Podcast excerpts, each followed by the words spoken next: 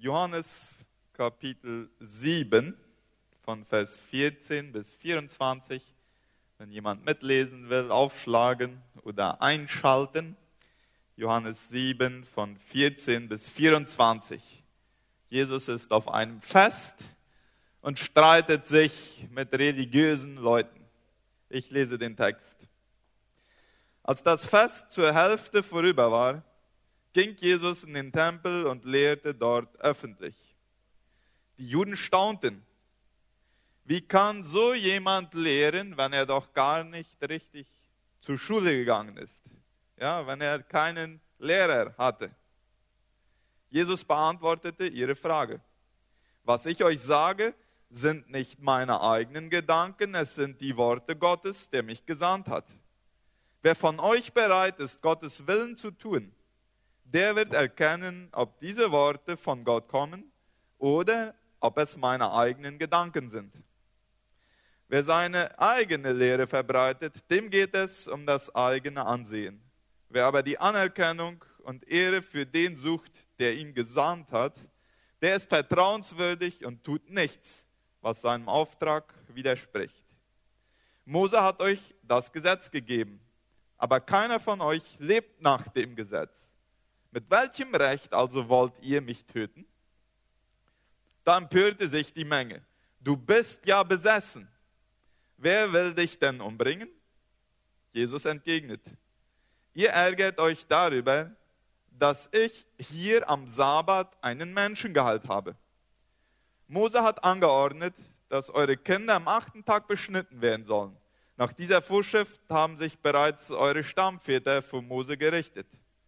Auch eure Söhne werden am achten Tag beschnitten, selbst wenn es ein Sabbat ist, damit das Gesetz des Mose nicht übertreten wird. Weshalb also seid ihr so empört darüber, dass ich einen Menschen am Sabbat geheilt habe? Richtet nicht nach dem äußeren Schein, sondern urteilt gerecht. Habt ihr euch mal darüber Gedanken gemacht, warum so viele andersgläubige Menschen, also nicht Christen, so angewidert sind von unserem christlichen Glauben, obwohl sich der christliche Glaube eigentlich durch Nächstenliebe, Dienstbereitschaft und Selbstaufopferung auszeichnet.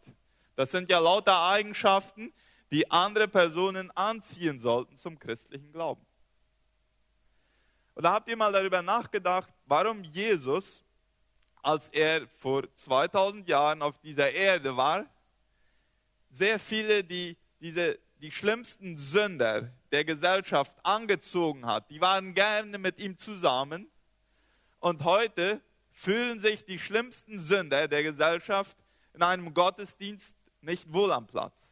Und das, obwohl die Gemeinde als Körper Christi bezeichnet wird. Also wir sind heute die Botschafter Christi. Ja, es ist unsere Funktion, das, was Jesus damals tat, heute weiterzuführen. Warum ist dieser Unterschied da? Ich glaube, die Antwort ist, ist bestimmt groß. Teil der Antwort ist, dass wir eine, eine, eine Beziehung mit Gott verwechseln mit Religion. Und ich will auf zwei Fragen eingehen, die, die in diesem Text, zwei Missverständnisse, die wo, wo, Menschen, die von sich behaupten, dass sie Gott lieben, und die meisten von denen, die wir heute hier sind, gehören wahrscheinlich dazu, sehr leicht in ein Irrtum reinkommen können, wo wir letztendlich das verpassen, wozu wir eigentlich gemacht sind. Jesus war hier auf einem religiösen Fest, das Laubhüttenfest. Ja, die Juden, die verstanden so richtig zu feiern, sieben Tage an einem durch. Und im Laubhüttenfest dachten die daran, dass sie 40 Jahre in, in, in Zelten und in, in Hütten äh, durch die Wüste gegangen war, dass Gott sie bewahrt hatte, dass Gott sich um sie gekümmert hatte. Und äh, letztendlich konnten ja sie dann in das versprochene Land einkehren. So, das war ein religiöses Fest.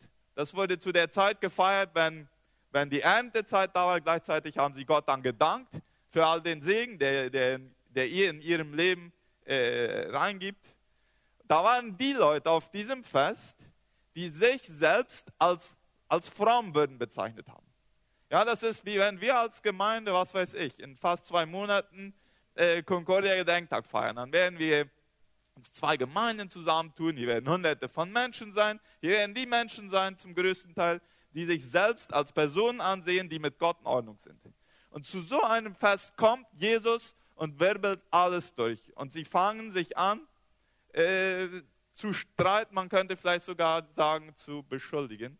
Und Jesus deckt hier zwei Missverständnisse auf, die bei religiösen Menschen und die bei Personen, die sich selbst als gottesfürchtig bezeichnen, äh, leicht den Eingang finden. Und das erste hat damit zu tun, wie erlangt man geistliche Erkenntnis. Und ich weiß, das klingt jetzt ein bisschen theoretisch, aber es ist interessant zu sehen, als Jesus predigt und die Menschen wundern sich über seine Predigt. Warum wundern sie sich? Weil er gar nicht Theologie studiert hat. Wie kann der das Wort Gottes lehren, wenn er doch gar nicht Theologie studiert hat? Der war gar nicht zu einer formellen jüdischen Schule gegangen, wo er systematisch das Gesetz des Mose, was ja die Bibel der Juden war, gelernt hatte. Er hatte keine Lizenziatur in Theologie. Wie kann der dann hier stehen und das Wort Gottes weiterleiten? Sie hinterfragten seine Kompetenz als Lehrer und daraufhin, was macht Jesus? Er hinterfragt ihre Kompetenz als Zuhörer. Er sagt zu ihnen, der Schlüssel, um das Wort Gottes zu verstehen, ist der Wille, es in die Tat umzusetzen. Der Schlüssel ist nicht in erster Linie viel Wissen darüber anzuhäufen. Er spricht nicht gegen das Studium. Er, mit seinen Ausführungen macht er nur klar, dass Bibelstudium an und für sich nicht zureicht, um geistliche Erkenntnis zu haben. Es geht um mehr als das. Ich will das mit einigen Beispielen verdeutlichen. Sagen wir, ein Vater schreibt einen Brief an ja. Also der Brief verfehlt komplett seine, seinen Sinn, seinen Zweck, wenn er nicht zu diesem Treffen mit dem Vater führt. Oder nehmen wir ein anderes Beispiel. Äh, man kann ja von Ikea diese Möbel kaufen. Ja, dann äh, die durchschnittlich begabten Personen sind dann fähig, die, diesen, dieses Möbelstück zu Hause selber zusammenzustellen. Es gibt dann so eine Anleitung dazu und sagen wir mal, du kaufst einen schönen Schrank für dein Zimmer und du hast die tolle Anleitung dabei und äh, du fängst dann an, die Anleitung zu studieren und freust dich so darüber, wie gut diese Anleitung aufgestellt ist und was für ein schönes Design die hat und äh, äh studierst so sehr die Anleitung, dass du äh, vergisst, dein Möbelstück zusammenzustellen. Ja, die, dann, dann verpasst diese Anleitung komplett ihren Sinn und ihren Zweck. Die Anleitung hilft nur etwas, wenn sie dazu beiträgt, dass es irgendwann tatsächlich ein Möbelstück gibt, das dir dienlich ist in deinem Haushalt. So ist das auch mit dem Wort Gottes.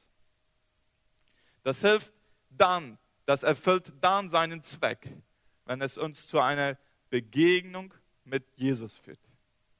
Aber solange es nur als ein Studienobjekt bleibt, und das ist eine Gefahr bei religiösen Menschen, das ist eine Gefahr bei langjährigen Mennoniten, die nach vielen Generationen den Glauben so fast automatisch miterben und mit der Muttermilch aufsaugen. Die Bibel, ja, die studieren wir von Kindheit an. Die ganzen Geschichten, die kennen wir, die wissen wir. Und dass es ein Studiumobjekt bleibt und dass wir darüber hinaus vergessen, dass es eigentlich um die Begegnung mit dem Vater geht. Biblische Lehre ist immer gut, wenn sie zu einem biblischen Lebensstil und zu biblischen Erfahrungen führt. Wo sie aber mehr ein Diskussionsobjekt als eine Lebensanleitung ist, handelt man sich Probleme mit Jesus ein. Wo sie nicht immer wieder zu einer Begegnung mit ihm führt, verpasst sie ihre Wirkung. Und ich will dir heute die Frage stellen, wenn du deine Bibel liest, wie liest du sie?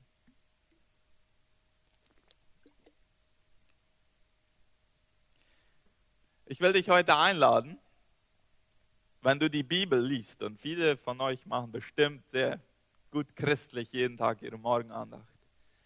Stell dir vor, dahinter ist der Vater. Der will ein Treffen mit dir. Und hier drinnen erklärt er, wie es zu dem Treffen kommen kann.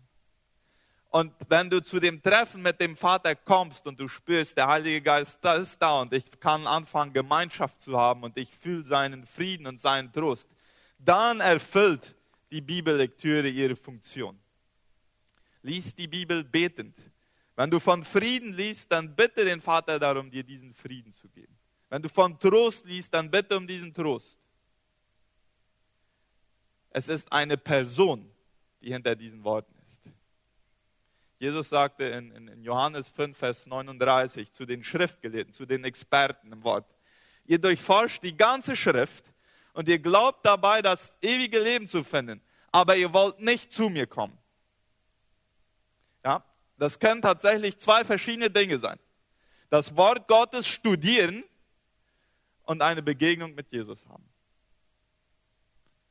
Besonders Personen, die schon über viele Generationen Christen sind und die mit damit aufgewachsen sind, stehen in der Gefahr, die Begegnung mit Jesus zu verpassen, weil sie so viel über, das, über den Brief sprechen. Kommen wir zur zweiten Frage und zum zweiten Missverständnis, das Jesus hier aufdeckt. Wozu sind die Gebote Gottes da?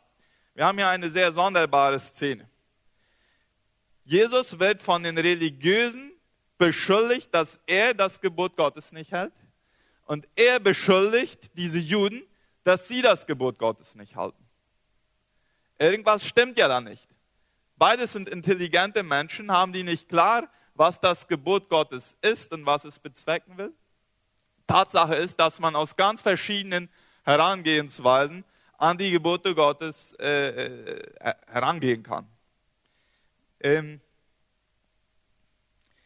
diese religiösen Führer warfen Jesus vor, das Sabbatgebot gebrochen zu haben, weil er in Kapitel 5, zwei Kapitel vorher, aber nächsten Sonntag werden wir eine Predigt von Rainer über Kapitel 5 hören, äh, wo er am Sabbat, am Ruhetag, wo man nicht arbeiten sollte, da hatte er einen Kranken geheilt. Und da hatten die sich angefangen zu ärgern über Jesus. Der bricht die Gebote am Sabbat. Und ab dann suchten sie einen Plan zu schmieden, äh, um Jesus umzubringen. Und Jesus sagt zu ihnen, ihr widersprecht euch. Auf der einen Seite glaubt ihr, dass ihr so gut seid, dass ihr bis ins letzte Detail alle Gesetze haltet, aber ihr wollt mich trotzdem weiter töten. Ja, das ist so wie dieser Löwe, wo der Tourist in in, äh, in Afrika eine, eine Reise macht und mit einmal merkt er, dass ein Löwe ihm nachläuft. Der fängt an, um sein Leben zu laufen und beim Laufen betet er, Herr, gibt, dass dieser Löwe sich bekehrt. Und der Löwe fängt an, segne Vater diese Speise und zur Kraft dir zum Preise zu sagen. Äh, er wird zwar religiös, aber immer noch mit seinen bösen Absichten. Ja, wie viele Geschichten kennen wir nicht von, von, von Rechtsanwälten, die die Bosheit mit Legalität kleiden? Ja, man kann die besten Regeln und die besten Gebote und die besten Gesetze haben, aber wenn das Herz böse bleibt, dann wird man immer noch böse Sachen machen können. Das war der Fall hier von diesen, von diesen Gesprächspartnern von Jesus. Und dies ist ja lange nicht das Einzige, wo, wo Jesus sich streitet mit religiösen Führern. In fast jedem Kapitel, so kam es vor in, in Johannes, da, da gibt es immer wieder, Jesus streitet mit den religiösen Leitern. Der Jesus streitet mit den religiösen Leitern. Und was ist der Hintergrund von diesen Diskussionen? Und das ist mir sehr interessant.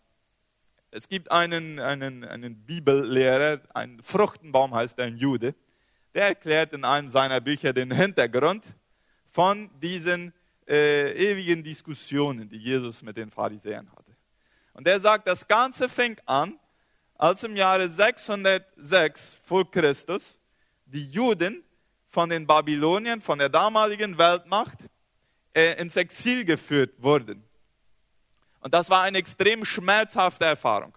Ja, Tausende wurden umgebracht, viele verloren ihre, ihre Eltern, ihre Geschwister und, und der Rest wurde äh, herausgerissen und in ein anderes Land gebracht.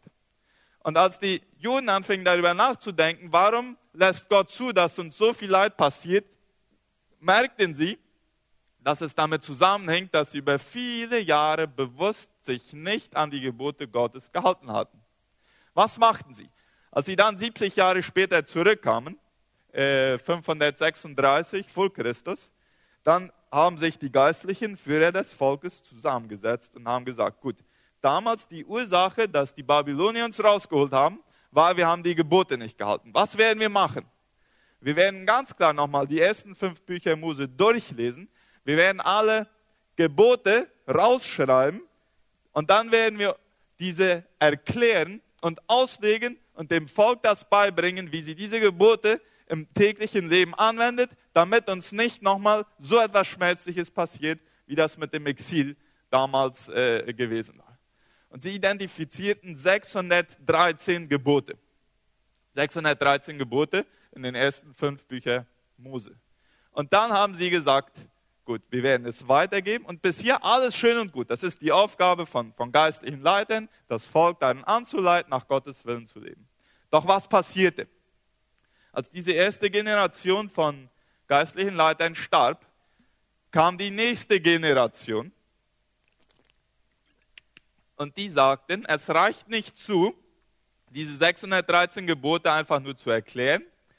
Wir müssen Zäune um diese Gebote herum bauen, die es den Leuten schwerer machen, diese Gebote zu brechen. Was bedeutet das?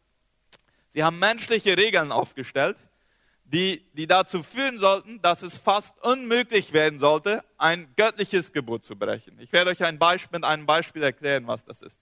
Es gibt zum Beispiel das Gebot äh, in, in den Büchern Mose, du sollst nicht ein Ziegenjunges in der Milch seiner Mutter kochen. Ja, ich weiß nicht, wenn jemand die Bibel mal ganz durchgelesen hat, dann habt ihr das mindestens dreimal gelesen, weil es kommt dreimal vor. Das ist war ein, ein kananitisches, also die Nachbarvölker von Israel, die haben das als eine Art Götzenritual, äh, im Götzendienst gebraucht, ein Ziegenjunges genommen und das in der Milch seiner eigenen Mutter gekocht.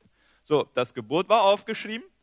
Was machten jetzt die Führer des, des jüdischen Volkes? Sie sagten, gut, um zu verhindern, dass ein Jude mit einmal aus Versehen dieses Gebot bricht, werden wir sagen, dass ab heute niemals mehr Fleisch und Milch gemeinsam konsumiert werden kann. Denn es könnte ja sein, dass das Fleisch, das ich esse, äh, von dem Ziegenjungen äh, und, äh, und die Milch, die ich trinke, von der Mutter dieser Ziege, dessen Fleisch ich esse, sein. Und dann würden die im, im, im Magen zusammen reagieren und das könnte so wie Kochen sein und dann würde ich ein Gebot gebrochen haben. Es musste mindestens vier Stunden zwischen Fleischkonsum und zwischen Milchkonsum sein. Ja, ein Zaun um das Gebot Gottes herum äh, gezogen. Bis heute, äh, sagt Fruchtenbaum, äh, halten orthodoxe Juden sich an dieses Gebot. Ja, man wird in keinem Koscher-Restaurant von Juden äh, Fleisch und Milch zusammenfinden. Man muss sogar das, äh, das Besteck, wenn man Fleisch, ich glaube, es gibt Besteck nur für Fleisch und Besteck nur für Milchprodukte und so weiter. Also bis in diese, äh, bis ins dieses Extrem hat man menschliche Regeln dazu getan, mit guten Absichten, um zu verhindern, Entschuldigung, göttliche Gebote zu brechen. Zum Gebot vom Sabbat, also Gott hatte ja das Sabbatgebot gegeben, du sollst äh, am siebten Tag ruhen und nicht arbeiten, haben sie 1500 Zäune rumgemacht. Menschliche Regeln dazu getan. Zum Beispiel, dass du nur eine gewisse Strecke am Sabbat gehen, das ist vielleicht ein Kilometer oder so. Wenn du mehr als das gehst, dann hast du gearbeitet sozusagen, dann hast du das gebrochen. Und mit der Zeit, der ganze Prozess von Zäune, um die Gebote herum zu machen, ging 400 Jahre lang und die wurden mit der Zeit auf dieselbe Höhe, auf dasselbe Niveau erhöht wie die göttlichen Gebote. Und jetzt kommt Jesus auf die Bühne und sagt, ich werde mich an diese ganzen menschlichen Regeln nicht halten, wenn sie daran hindern, dass Gottes Liebe zu den Personen kommt. Und wenn ich am Sabbat einen Kranken sehe, den ich heilen kann, dann werde ich den heilen, auch wenn ich damit einige dieser menschlichen Gebote brechen werde. Und das ärgerte die geistlichen Führer. So, das war passiert, als Jesus diesen Typen da halte. Was wir finden, ist ein Unterschied in der Mentalität. Wozu sind die Gebote da?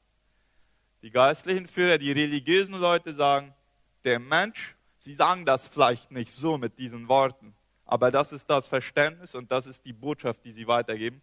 Der Mensch ist für das Gebot da und Jesus sagt, die Gebote Gottes sind für den Menschen da.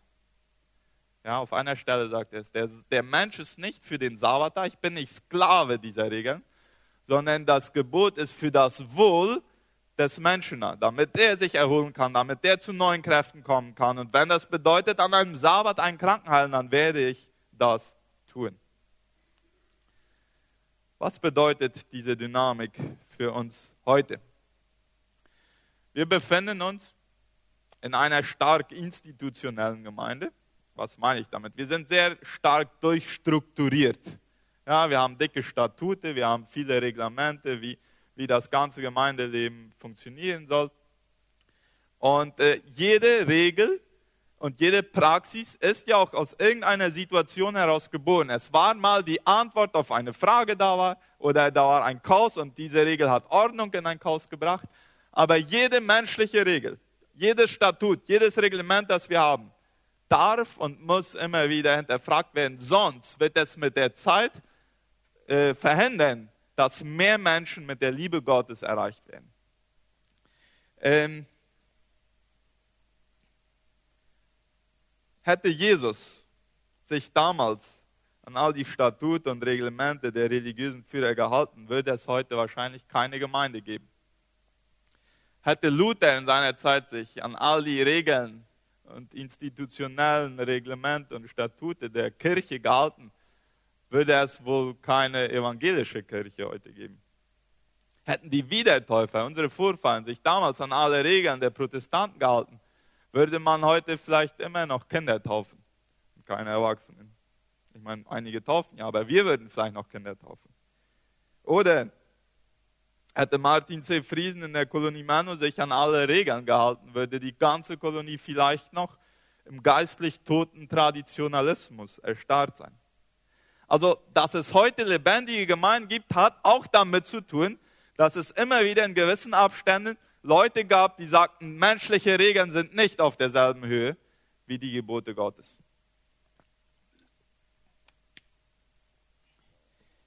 Wir haben vor einigen Jahren stellten wir uns die Frage, wir hatten die Praxis hier, wenn es bis zum Abendmahl kam, dann äh, luden wir alle ein, die nicht getauft sind, den Saal zu verlassen. Irgendwann stellten wir uns die Frage, warum machen wir das? In der Bibel steht das nicht.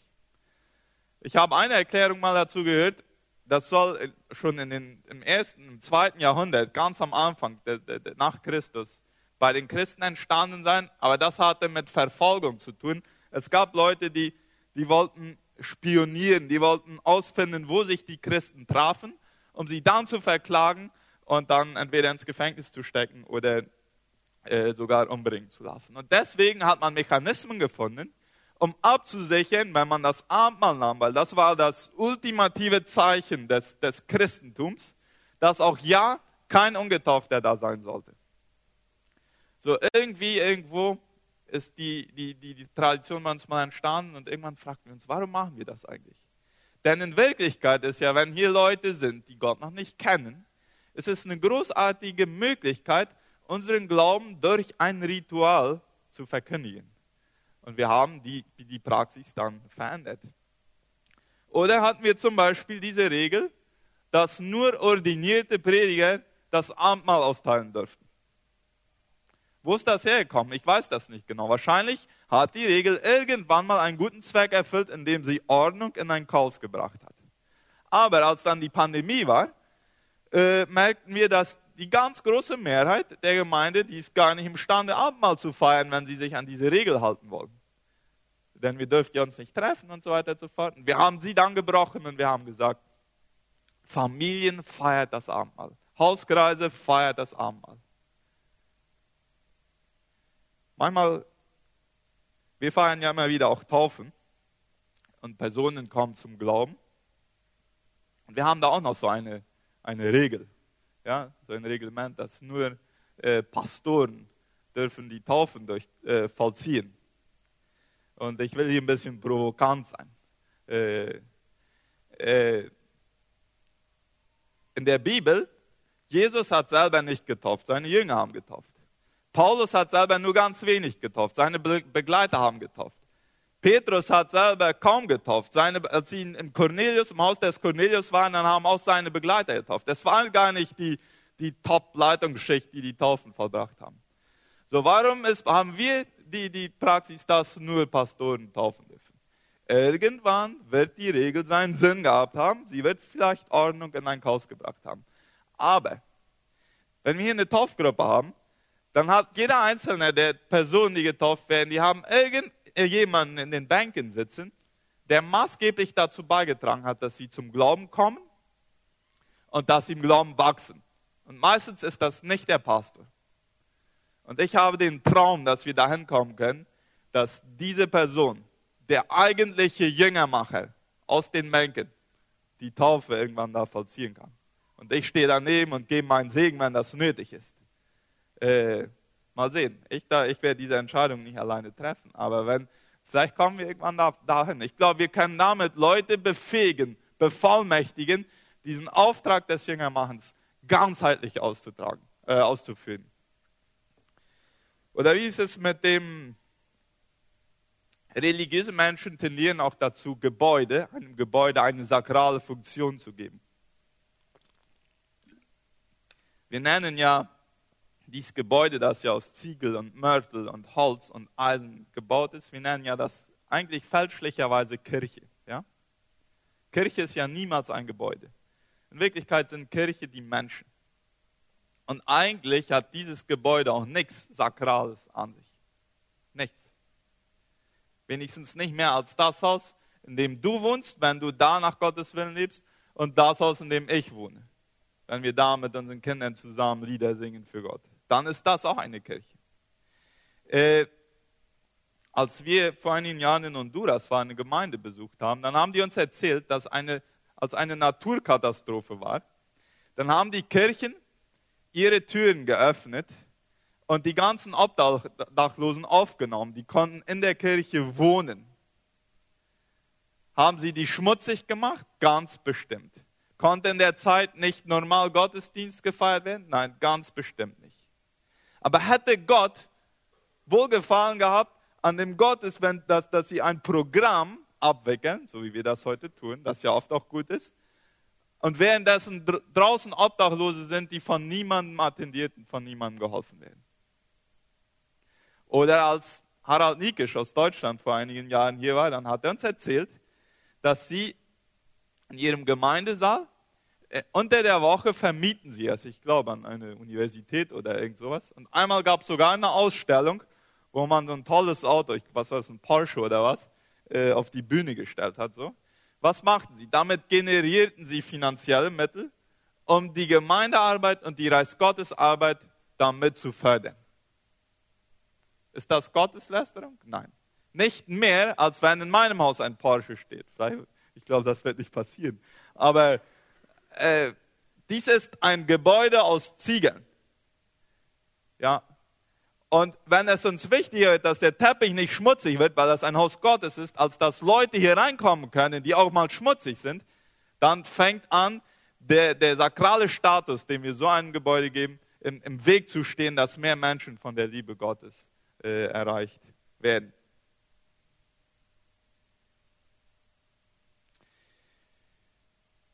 Jesus, seine Predigten waren oft keine Gutfühlpredigten. Er hat sehr herausgefordert, und es ist keine, für mich immer wieder eine Herausforderung, wenn ich so einen Text wie diesen kriege und dem mitteilen. Ich mag viel lieber Gutfühlpredigten bringen.